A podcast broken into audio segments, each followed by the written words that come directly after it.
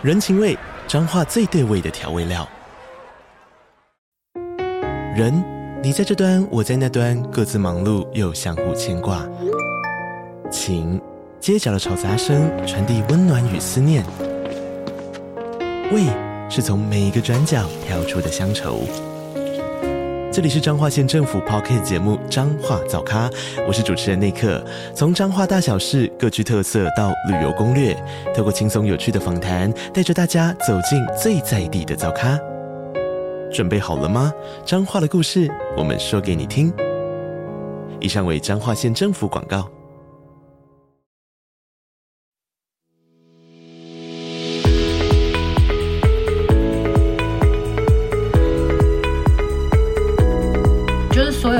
东西它都是一种频率共振嘛。那如果你今天追求的点是因为你觉得不足，所以你一直去追求，那你就会跟不足越共振。可是如果你是因为很丰盛，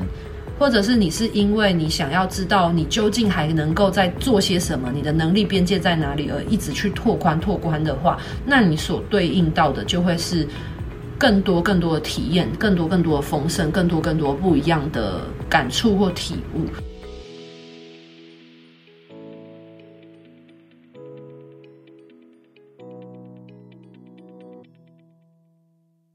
在上一集的访谈中，来宾彩彩和我们分享了金钱究竟是什么，该怎么样推动金钱能量的流动。而在这一集的内容中，彩彩将和我们聊聊，在金钱能量上经常会出现哪些负面思维，破坏了我们跟金钱的关系，以及要该如何移除这些负向信念，转化成正向的信念，跟金钱拥有正向良好的关系，并且创造丰盛富足的人生。那我们就马上进入今天的精彩节目内容吧。好，那接下来我们刚刚讲完了非常多的就是诶关于金钱能量的输入、输出、流动的方式。那我们接下来就要来谈谈说，诶到底是可能我们自己有什么样子的信念去阻碍了这个金钱能量的流动？那这个信念呢，通常都可能来自于诶比较负向的信念，或者是限制型的信念，就限制了这个能量就是流过去嘛。那或者是限制了这个。呃，我们我们吸取或是接收这个能量过来的一个能力。那想要请彩彩跟大家分享一下，说我们通常会有哪一些呃关于金钱能量的负向思维信念呢？那这就会跟大家所知道的这个开源跟节流有关。因为呃，在我过往的很多的个案经验里面啊，就是有时候大家钱卡住了，嗯。他可能在做他很喜欢的事情，或是他可能有一份很正当的工作，或是很稳定的收入。可是他在钱的部分，他就会有一些卡损点。那这些卡损点其实就会跟我们所讲的说：诶，你在最源头的时候有哪一些信念而造成的共振吸引有关系。所以我们可以分成。开源跟节流分别有哪一些负向的想法，或很源头的思维，会影响到钱流动进来，或者是导致钱太快的流出去？我会建议大家把跟钱的关系呢，以一种拟人化的方式来看待，就是，呃，你跟钱的关系到底好不好？就如同你要经营一段关系一样。那偏偏呢，跟钱的这个关系呢，你没有办法。剪断或干嘛，所以我觉得它会比较像家人的形式。在开源的部分会影响到钱进入到你生命当中的话呢，会有以下这几点。那第一点的话呢，最重要就是不相信自己有赚钱的能力。你相不相信你有兴趣的事情，你所做的的事情，它可以让你赚钱？因为呃，举一个最简单的例子来说，很多人。就困在我们讲的这个开源的地方，就在于说他可能喜欢画画，或是举例来说，好，有一些人他很喜欢分享，就是他喜欢分享一些他生活的东西，可是他就不相信他光靠分享，就纯粹的跟别人讲故事或分享这件事情就可以让他赚到钱。那当他不相信，他否定他的这个赚钱的这个想法的时候，那自然而然他就没有办法开启这样子的。呃，能量流动模式，所以第一点在于，就是你要先相信你自己有赚钱能力，或者是像有一些人可能做了某一件事，譬如说可能他好决定要来经营自媒体，好，我只举一个例子，可是呢，他在做的过程当中，他又不相信他自己可以透过这件事情赚得到钱，所以他就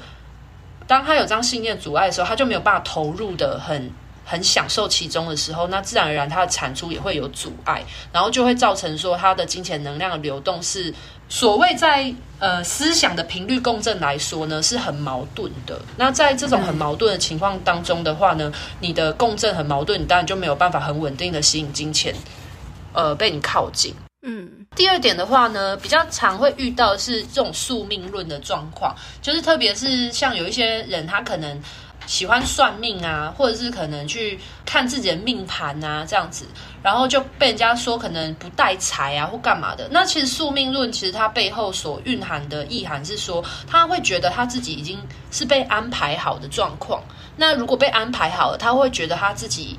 可能就没有那个力量去推翻这样子的安排。可是，其实像是不管星座啊、命盘啊，任何东西，它都只是一个架构，让我们参考而已。但是，我们的人生，你要如何去填满这些内容，或者是填满这些你生命的色彩？其实关键点还是来自于你自己，要决定你怎么样去呃选择，或者是去。执行你的人生。如果你很宿命论的人的话，其实某部分你就是活在别人的嘴里，就是我们所讲的说，你去相信了别人来决定你、支配你的人生，而你不相信你自己可以掌握或操控你自己的生命。偶尔就会遇到有一些个案，然后他来找我咨询，然后就会说，呃，他很喜欢某一个工作，可是他。呃，他家人啊，或者是他身边的人都去找什么算命师算啊，就说他走这一行会很辛苦啊，要干嘛干嘛干嘛。Oh, 对，哦，我很常遇到。可是我就会问他说：“你做这件事情，你开心吗？你不管做任何职业，你本来就一定都会遇到困难跟挑战，而不是说你今天做了。”某一个职业，你就会人生一帆风顺。就算一帆风顺好了，或许那你也会觉得很无聊，那你也会觉得那不是你想要的东西。所以关键点在于，是不是你今天投入的事情，就算是会历经很多辛苦，你都可以甘之如饴。如果你的答案是对，yes。你会就算很辛苦，你也甘之如饴的话，那你就去做吧。那第三种的话，有一些负向的信念阻碍金钱来到的一个负向信念是，可能活在这个外在环境的标准当中，就是呃，譬如说呃，你的爸爸妈妈对于呃职业有一些框架，然后呢，你就会觉得说，哦，你好像一定要做特定的工作，你才会赚钱。就是有点跟我们的第一点有点像，可是第一点的话是来自于他的内在信念，他不相信他自己赚到钱。可是第三点来自于说，他把他的力量呢，就是。交托给别人来决定他的人生，然后就像是说，别人认为怎么样是好，然后他只他会觉得说他好像一定要那么做，然后他自己就没有那个能力去判断说他自己觉得对他来说什么才是好或不好，或者是他喜欢或不喜欢，因为每个人的喜好本来就不一样。呃，别人喜欢的你不一定适合你，或不一定你自己喜欢，所以关键点还是你自己要去尝试，或者是去体验看看。那另外一种就是我们所讲的，就是文化或者是集体潜意识。那举例来说，像我们亚洲文化，我们可能呃比较不推崇过度的展现自己，就可能比较推崇合群的状态。那如果你是一个很有自己独创想法、一个很特立独行的人，可是你生长的背景背景来说，你的爸妈或者是其他人可能都是很保守的状态，那你有没有办法，就是展现你自己独一无二那种很前卫的创意？对啊，这就会很重要。嗯、那第四种的话呢，有一种情况是。他本身不喜欢钱，我觉得举一个最简单的例子，他可能小时候有看过他的家族的人为了争遗产，然后可能有一些大打出手的这种经验，所以他可能有一些人因为经历这样的事情，就会对钱就觉得说哇，有钱，结果好像大家反而会吵架，他就觉得大家都变了一个人，嗯、然后他就觉得对钱有一些恐惧或者是。会被钱伤害的印象来说，那这样子的人长大了之后呢，他面对钱的时候，其实他不敢拥有太多的钱。他可能很有赚钱能力，可是他可能就是，呃，就会下意识的想要把钱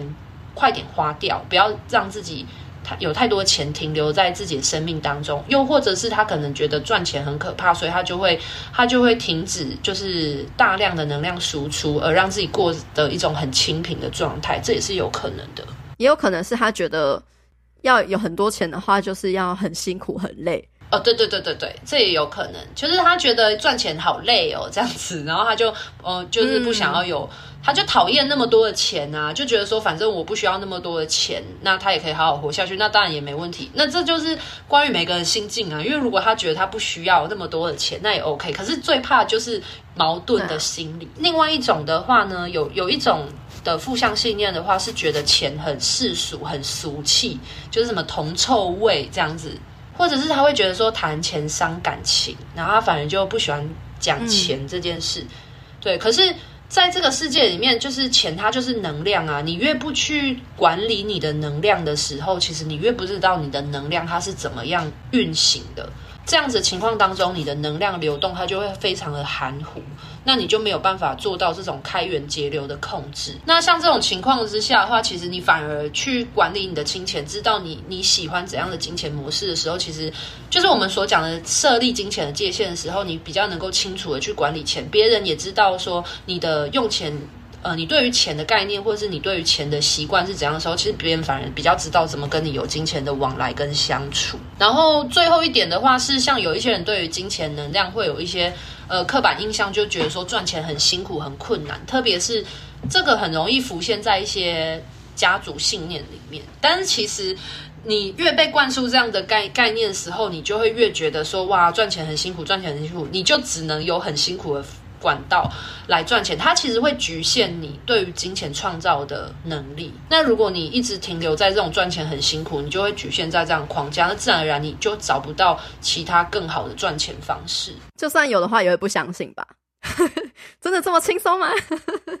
对，没错，就觉得怎么可能？然后你就否定了，然后你否定了，你不去做之后，你反而就丧失了一个机会。这个的话是在讲钱如何来到你生命。那另外一种是花钱，就是有一些人他赚了很多很多的钱，可是他钱都留不住。那有可能在他的使用金钱的方面，就会有一些负向的信念，就会我也大概列出了以下几种。那第一种的话，就是他可能他的心中有空洞，然后他就会用金钱消费的方式来填补。最简单的例子就是像是购物狂，就是像有一些人，他可能嗯。觉得自己自信心不够，然后他可能生活面临一些压力或挫折的时候，他就会想要用这种金钱消费的方式，然后来证明自己拥有很多，或者是去用物质的方式来印证自己的价值。所以，像有一些人就会透过名牌，然后来觉得好像我拥有这些东西，然后我就是一个能够被人家尊重啊，或者是我就是一个有。价值的人，可是其实他或许真的不需要这些名牌的物品，因为他可能生活的基础需求都有困难的，可是他却可能沉迷于一些名牌的部分，就会有这种情况。然后第二个的话呢，是有一些人他对于钱很没有安全感，所以他就呃赚很多很多的钱，可是他不敢花钱，他反而会让他的呃，譬如说像他的身体。是呈现一种物资缺乏的情况，那他没有办法照顾好他的身体的时候，或者他的精神层面的时候，其实这也会影响到他的一些呃能力的输出跟创作，其实反而会有不好的影响。这个都很环环相扣啊。啊，另外一点是，就是就像我那时候赚很多钱的时候，然后我不敢花的时候，你花钱的时候，你会觉得啊，这是我血汗钱，我好心痛哦的这种感觉的时候，其实。那那感觉其实很不好受诶，然后你其实会。你就算有一笔钱，可是你一样把自己会过得很辛苦，就是在能量输出的部分会有卡损的地方，你会不快乐。我觉得节俭跟吝啬啊，它一线之隔的关键点在于说，它有没有影响到他的呃物质生活基础生活的维持。因为像王永庆，他是很节俭的点在于说，他的那些东西都堪用，而他也满足于那样子的东西。他觉得他的生活处在一个低配版本，可是他。觉得这个低配版本也都没有什么太大问题，他的生活还是可以正常运作啊，身体健康啊，还是有吃一些食物啊，没有造成他的身体运作影响，然后开车的出入也都 OK，那这样就没问题。可是有一种情况是，有一些人他不敢花钱到，他会去呃没有办法良好的照顾他的身体了，他已经他可能连吃他都不愿意去。把钱花费在那个可以提供他健康生活的饮食，他可能就会吃一些泡面。对，泡面，我觉得偶尔吃这没关系。可是像有一些他就会吃，譬如说那种食品都已经呃没有营养成分了。如果你的身体没有办法好好照顾好的的时候，其实会影响到他其他的创造能力，变成一种恶性循环。因为像每个人对于生活品质的需求不一定啊，像有一些人他会觉得自己喜欢让自己过在一个生活品质比较好的状态。那那也没有问题啊，可是关键点在于说，你就要去承担相对应的花费。可是如果你承担得起，那也 OK。可是像有一些人，他会觉得他的生活就是很朴实，他不需要，他对于生活呃品质的诉求没有那么高的话，可是他也觉得很舒服自在，那也 OK。对，下一个的部分的话，像有一些人有一些受害者意识啊，对钱的部分。就是他可能就被钱伤害过，其实跟那个开源也会有部分的相关联系。就是有一些人他可能就觉得被钱伤害过，然后就他就不喜欢钱积极的到来。我举一个我的个案的亲身实例，就是他常常觉得他钱不够用。但是我帮他咨询到后来的结果，嗯、我发现说，其实他很有赚钱能力，他有了钱，然后他都借给了别人，或者是他就是很快速的花掉。然后我们探索到最后的时候，发现说，因为他发现他只要有钱，然后他的爸妈就会来跟他要钱，就是他会有这样子的一个潜意识，就是觉得有钱，爸妈就会来找他讨钱，然后。就会吵架，所以他宁愿在他一拿到钱的时候，他就赶紧把钱用掉，不要让钱留在他的生命当中。这样他爸妈就不会跟他要钱，他就不会跟他爸妈关系不好了。嗯，然后导致他很很有赚钱能力，可是他的钱都留不住。所以当他发现这件事情的时候，他就可以开始去思考说，就是其实他应该是要面对他跟他爸妈的关系这一点，以及他呃如何去。学习跟他爸妈沟通，还有就是拒绝他的爸妈，他才不会一直造成他的这个负向信念在他金钱的流动阻塞。下一个部分的话就是节流，有一些人就很很会乱花钱，那这个乱花钱就是他不知道如何去珍惜金钱的价值。简单来说，就是会被当叛逆。就是当帕纳的人来说的话呢，其实代表说他我们所说的没有做功课，然后不知道说这个东西它呃价值多少。我觉得偶尔都还好，算是买经验。可是如果一直一直一直发生这样的事情，然后也对当事者有困扰来说的话，他应该就要去思考说，为什么他不愿意去了解？通常会不珍惜钱的价值，会跟什么样子的信念有关系啊？就是对钱的概念很随便，譬如说他可能他本身家里就很有钱，所以他也觉得就是钱对他来说就是不是什么大不了的，那他可能就会乱花钱。那乱花钱的话，就是大家就会有听过那种富不过三代，就是因为懂得金钱价值的是他的，就是可能创业的那个祖先。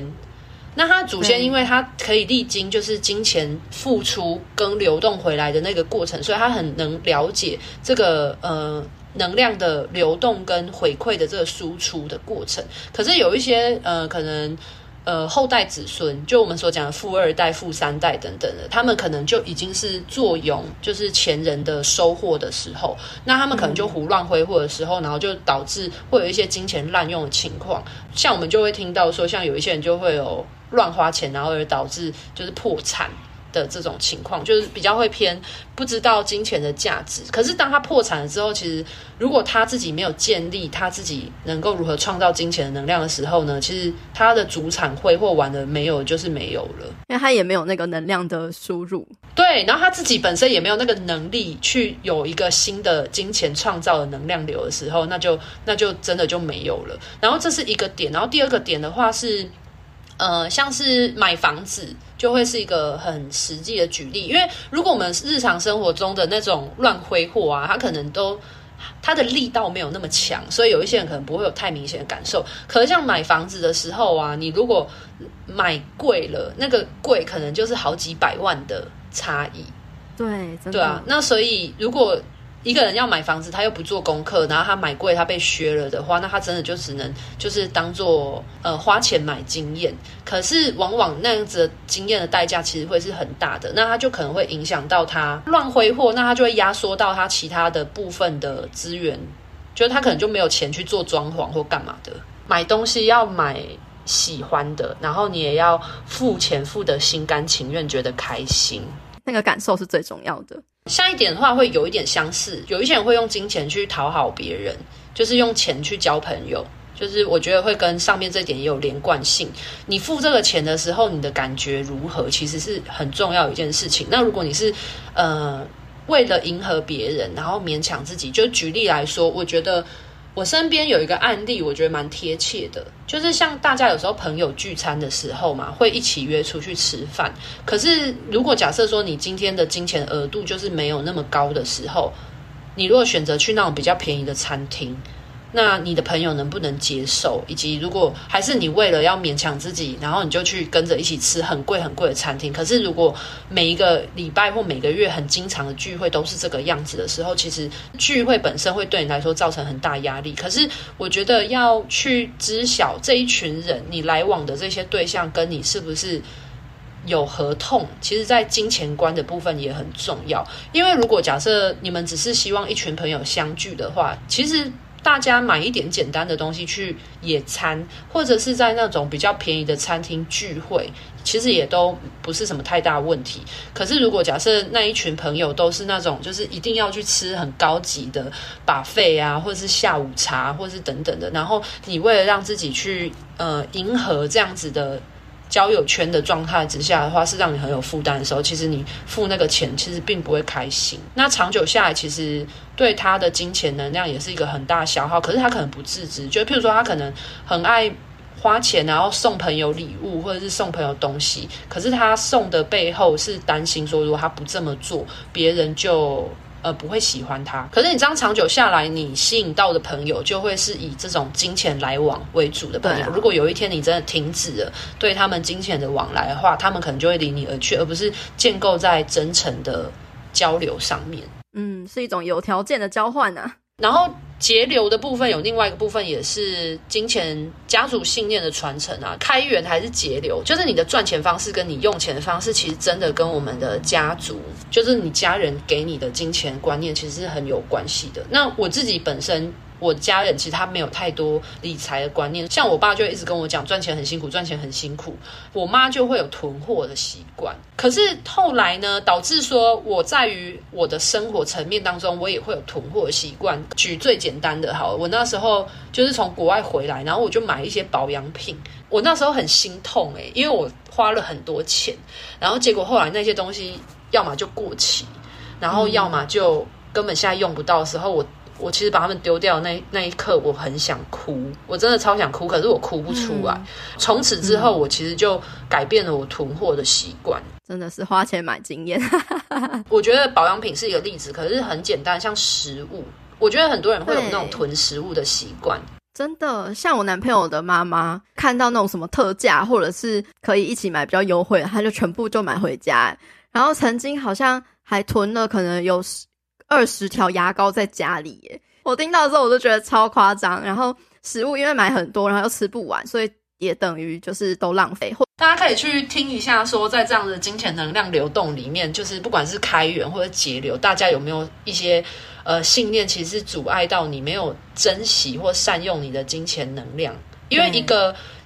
健康的金钱观念，你除了能够知道你怎么创造、发挥你的金钱的产值以外，你也要能够知道你可以怎么样去使用你创造出来每一丝钱，都是把它用在一个让你觉得很开心，或者是你很满足，或者是可以让你的身体更健康，然后让你的心情更愉快的东西上面，其实你才有善用它。金钱的价格是其次。就你花费出去的价格是一回事，可是关键点在于你有没有觉得，就是它所带给你的价值是呼应你的感受的。对，那这才是最重要的。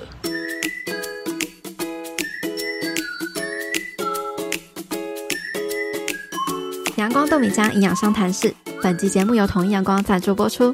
你最近在饮食上有突破什么样的舒适圈吗？挑战平常少吃的食物，也可以在生活中增添新鲜感与乐趣。统一阳光无加糖黑豆浆，你喝过了吗？勇敢尝试没有试过的食物，跨出饮食舒适圈，透过不一样的食物来获得更多更好的营养。今天挑战新食物的选择，推荐给你统一阳光无加糖黑豆浆。每一天都要给健康来点阳光，尝试过后，或许你会爱上它哦。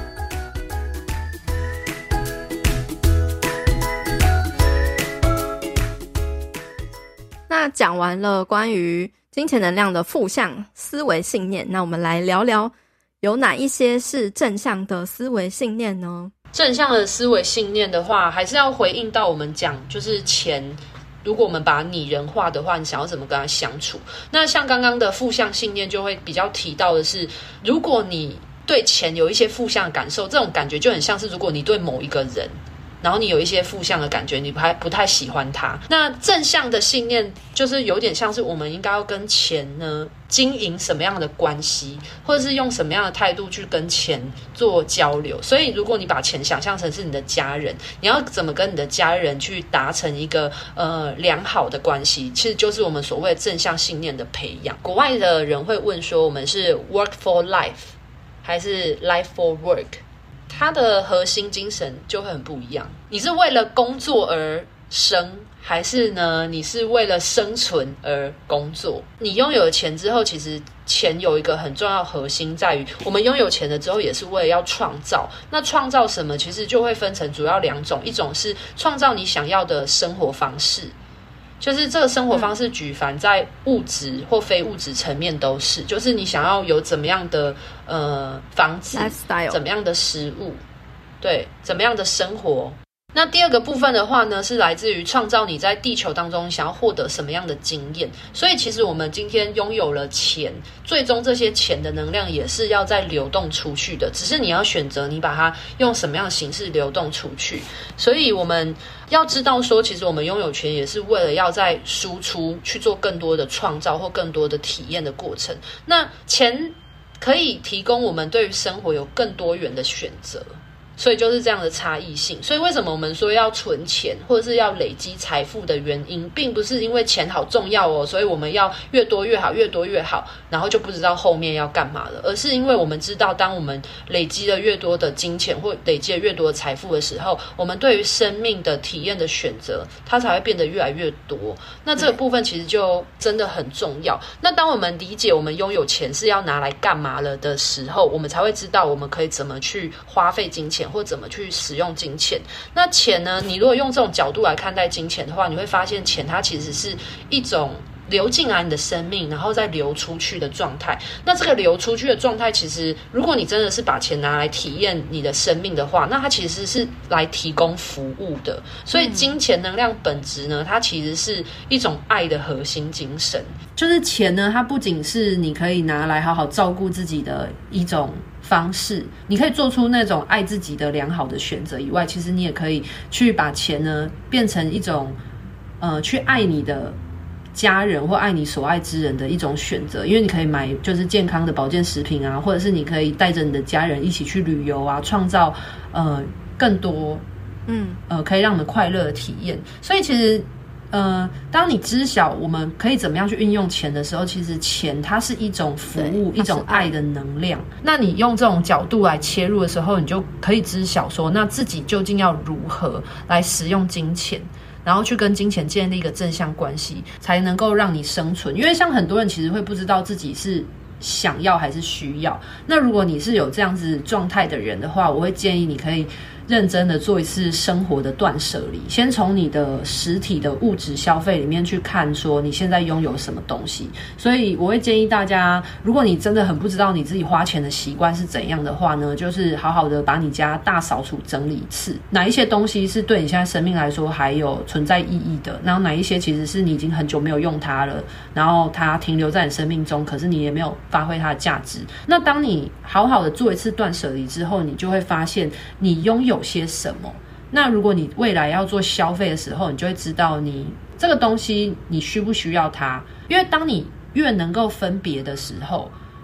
你就越能把钱花在刀口上，花在那个可以让你的生活有正向影响的事情上面，你就比较不会造成浪费。这是一点。第二个部分的话是，其实花钱它没有任何的标准值。就是关键点在于你觉得值不值得。如果你花这个钱，不论它的数目是大还是小，它如果是带给你快乐的，那它就是你跟钱构成一个正向的影响循环。可是如果它带给你是一个不舒服的感受的话，那代表你就让自己陷入这个不舒服的循环里面。那我会建议说，就是你下一次在做出消费的行为的时候，你就要去思考说，你买这个东西，它到底可不可以带给你一些正向快乐的感受。原初灵魂一来到地球的时候，会觉得地球有很多新奇的事情，他都没有做过。那当然，你有金钱的资源的时候，你可以体验的项目或者是事情就会越多。那当然，你的体验，呃，感受性越丰富的时候，它能够转化在你的创造力。就是你的能量输出的部分的时候，就会它会呈现一个正向循环。所以其实这件事情是很重要。像我们有时候也会把钱花在一些自我投资，譬如说你去进修一些课程，其实它就是在丰富你的生命的这个体验性，或者是它的多元性上面。然后另外一点的话是，像我们有时候会把钱拿去做公益。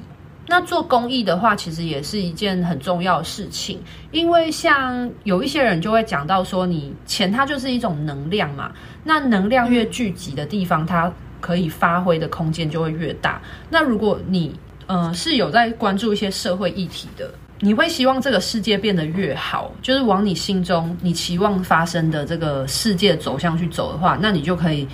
就是有钱出钱，有力出力，然后把你的部分的金钱资源拿去投注在你关注的议题上面。那他们拥有更多的金钱资源的时候，他们能够发挥空间就越大。那其实你就在变相的用你的金钱去发挥这样子的社会影响力，让这样子的你所希望发生的未来的这个愿景的实现性可以加速。呃，有一点像投资，对，因为像我之前有听过关于描述投资，也有一个概念，就是说。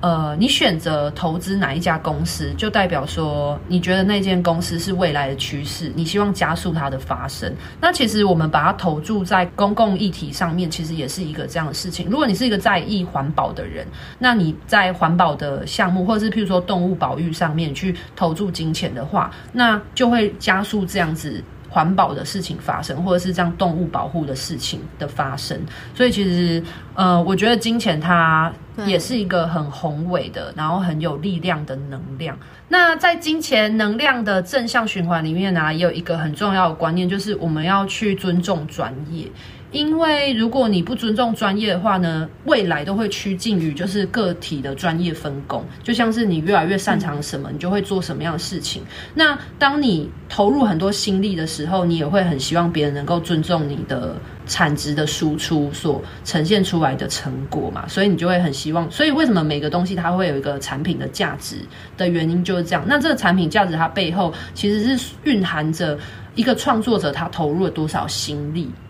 所以很多时候，像我觉得最明显的就是那个设计师，就很多人都会说啊，你随便帮我设计一下这样子。为什么设计师很贵的原因，就是因为他要设计出一个 logo，或者他要做做出一个什么平面设计的东西，其实是需要花很多时间构思，然后并且把它实就是实体化出来的。可是像很多的顾客，他们可能就觉得啊，这个东西你们不就是这样弄一弄做一做就好了吗？可是其实对于设计师来说，他们其实是投注了很多时间。跟对啊，心力等等的，所以还有过去的专业累积，没错。我觉得如果有在做设计的人，一定非常有感同身受这件事情。嗯、可是不止设计产业，我觉得其实很多都是包含服务业也是。就是很多时候我们只会看到可能事情呈现出来的成果的表象，可是我们可能很容易忽略了这个提供服务的人他背后所蕴含的投注的资源。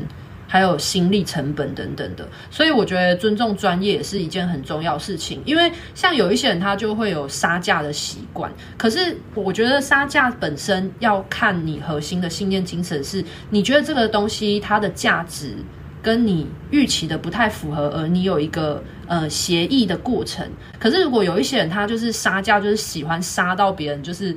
刀刀见骨，然后。片甲不留的那种对对对。可是像这种杀价的话呢，如果你已经杀到完全不尊重对方的尊重。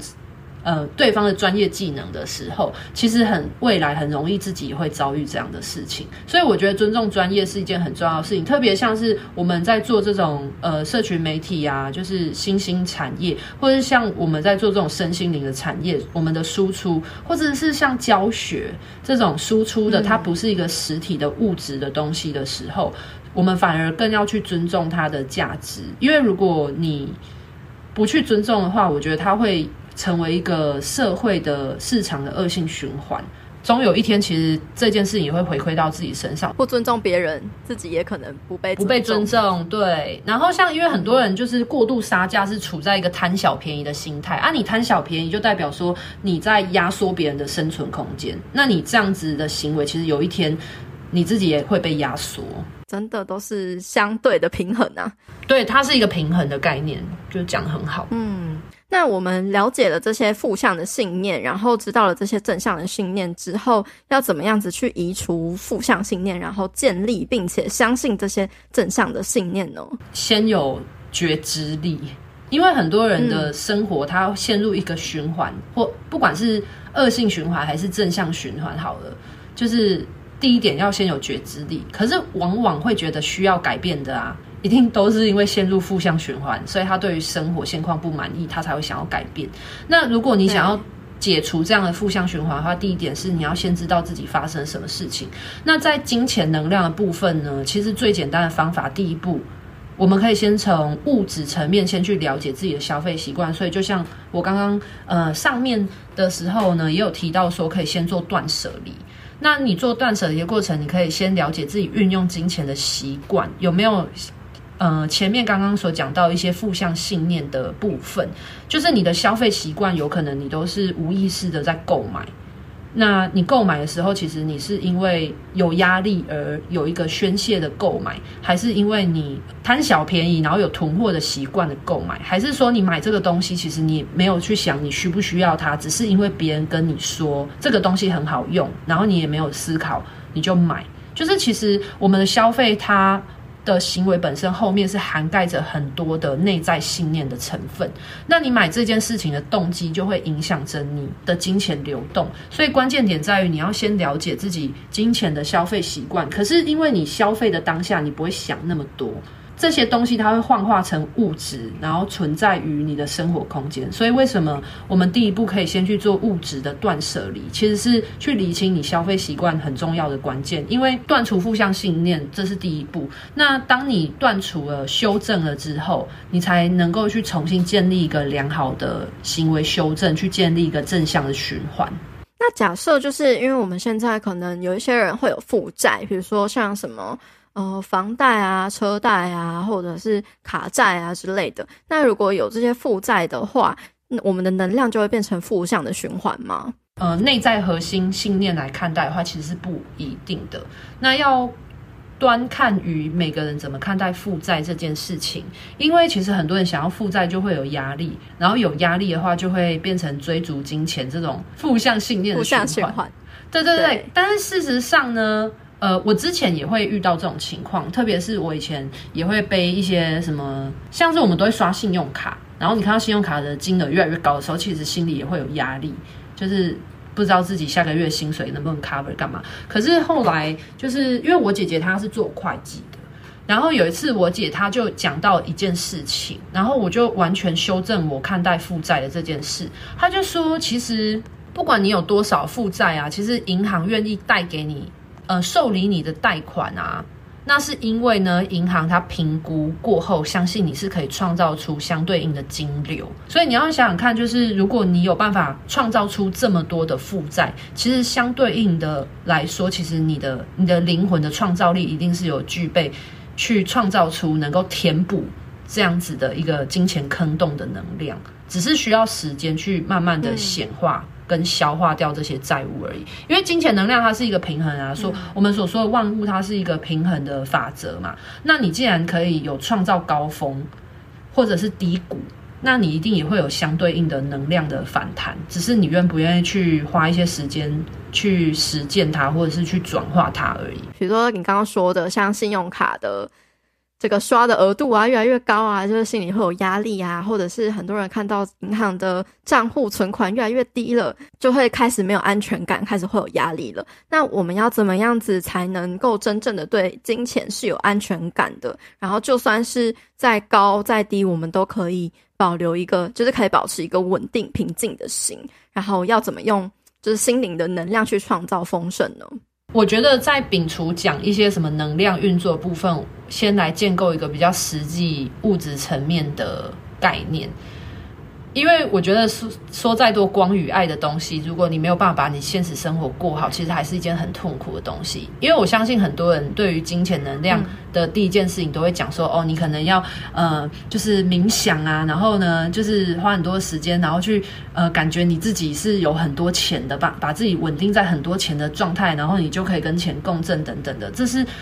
呃，信念层面来说是这样，没错啊。可是如果你一直只有空想，然后你没有去实践的话，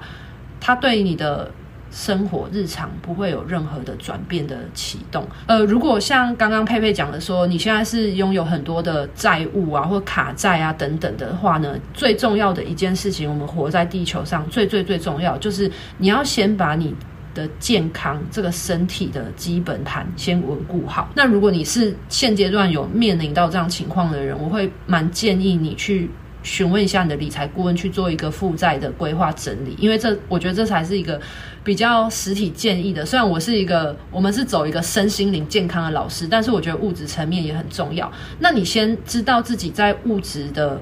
呃水平当中，你可以做哪一些努力之后呢，你至少先把你的身体健康先稳固好。那稳固好了之后呢，你再去寻求你有没有什么可以能量输出创造的地方，慢慢的一点一滴的先把你的负债做面对跟偿还的事情，因为如果你一直逃避它，它永远都会存在。所以，我们其实你有办法创造出这样的债务，你一定可以创造相对等的力量去把它还清。但是关键点在于你要先去面对它。那你当然一开始你可以去寻找一个最低，至少让你有金钱的能量流的输入的关键。那你再去培养你的第二兴趣，或者是我们所讲的这种斜杠的部分，然后去开创你有不同的能量流动进来。那这样子，当然你的。还款的能力就会越来越快速。这个这一题呢，它会整合到前面所讲的。有一些人会觉得说，可是我都负债了，我可以做哪一些我有兴趣的事情？如果你做你有兴趣的事情，就算你没有钱，你一定可以先尝试着做第一步。那这就是我们要发挥我们的呃灵魂跟我们的大脑的创造力的这个创意性的部分了。譬如说，光读书阅读本身就是一种。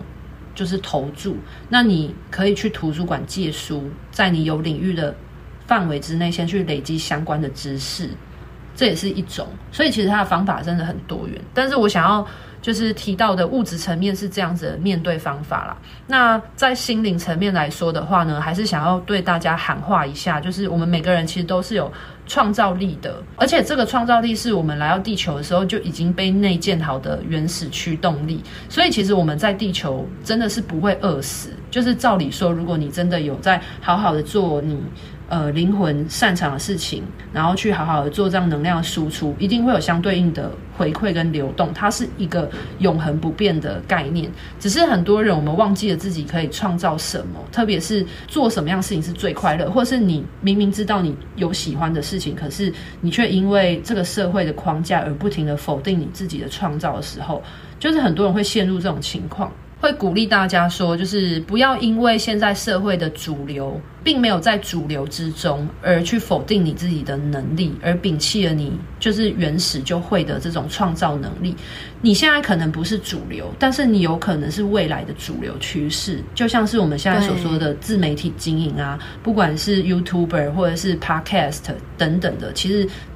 都已经快要变成一个主流了，但是我相信在五年前、十年前，没有人想象还有一种赚钱方式是透过分享就可以有赚钱的，还是要找到那个能够让你尽情发挥创造的事情。那如果当你呃已经，如果你现在已经有找到一个能够让你尽情发挥创造的领域，或是管道，或者是方式的话，其实你就已经在跟金钱能量共振了。所以当你能够共振的时候，你就会变成那个金钱。磁铁，呃，磁铁，对，是大家很常讲磁王，对对对，金钱磁铁，那就是因为你做这件事情很快乐，你一直投入，一直投入，一直投入的时候，那它其实相对应的钱本来就会流动的很快。你的投入是没有不计任何代价跟不计任何的呃期盼的，你就是纯粹只是觉得你做这件事情很开心，很开心。那你的开心跟这个世界一定会共振到，当你很开心、很快乐做这件事情的时候。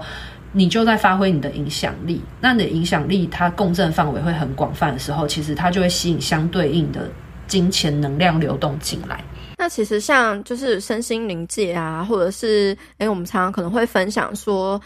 匮乏，诶，你专注什么，你就会吸引什么。那可能你专注于匮乏，你就会吸引匮乏。那像如果就是比如说像追求的这个行为，不管是追求金钱啊，或是追求什么快乐啊之类的，都是因为你缺乏，所以你才会想要追求。所以它的本源其实是一个来自匮乏的概念。那可能就会变成说，诶，越追求越匮乏的状态。所以我们不应该去追求金钱吗？佩佩开头讲的那个。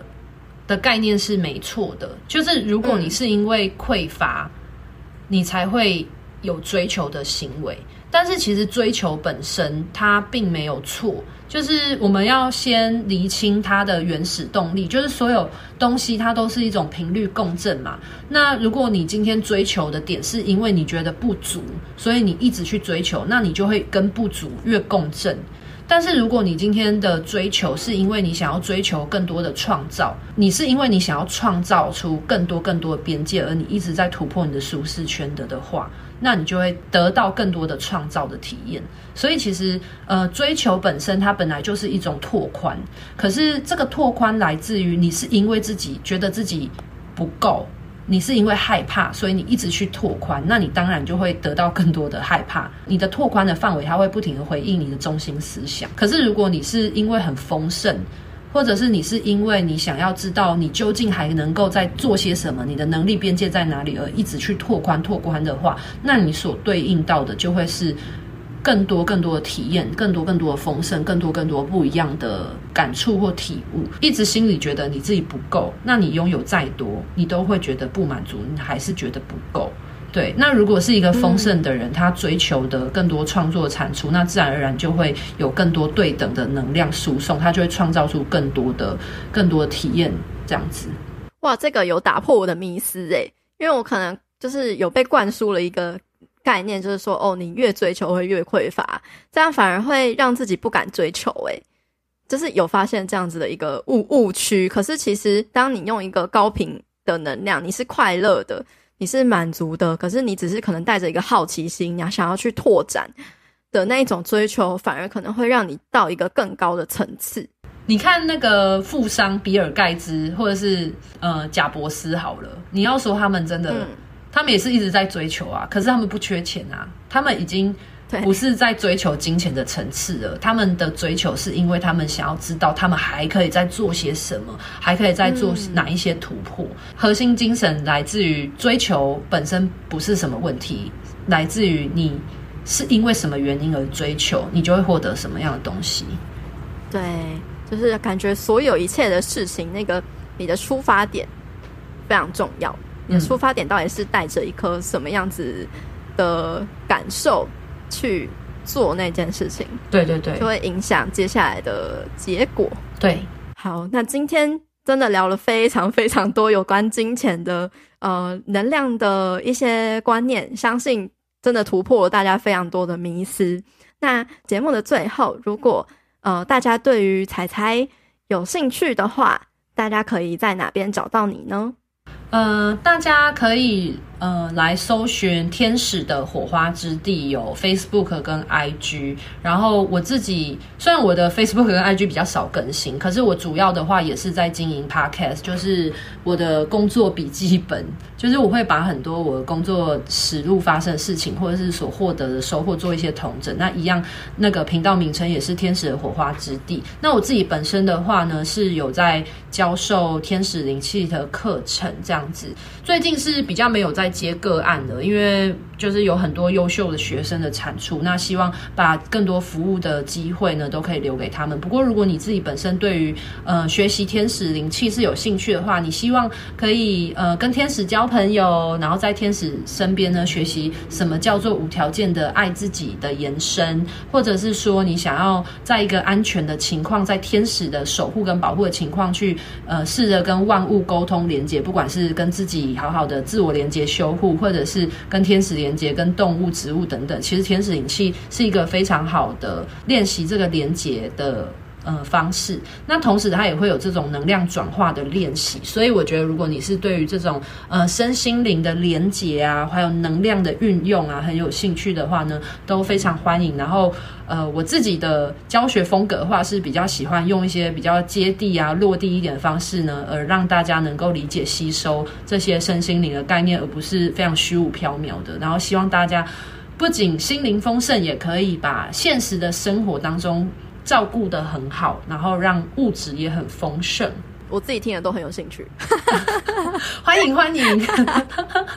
最后有一句话或是一段话可以送给各位听众的话，彩彩会想要送给大家什么样子的话吗？我相信，在这个世代，大家都在寻求自己的影响力的发挥。那我们要如何启动我们的影响力呢？其实，灵魂的光芒并不是无止境的向外发送，而是当灵魂能够开始自我关照，对内去了解自己是什么，然后去开始自重跟自爱的时候，我们对内的爱呢，开始满溢出来之后，才会向外无限的拓展跟蔓延。而这个才是爱自己的定义，所以呢，希望发挥自己的影响力，或者是希望让自己发光发热，不要忘记爱自己永远都是第一步哦。我知道爱自己这个概念已经讲到烂掉了，但是已经变成一个口号。对，可是我觉得爱自己有很大核心的精神，来自于就是爱自己，真的就是你对自己的爱已经满溢出来的时候，它才有可能流动去外面。但是很多人会就会觉得，好像爱自己就希望发挥自己影响力的同时，又要爱自己，然后跟自私就好像很矛盾。但是其实，其实每个人真的好好照顾自己，那个爱才会开始往外流动。就像你会对待你的最爱的朋友、最爱的家人们，如那样一般的爱自己。对，非常谢谢彩彩今天的分享，也谢谢各位听众的收听。那我们下次有机会再见，拜拜，拜拜。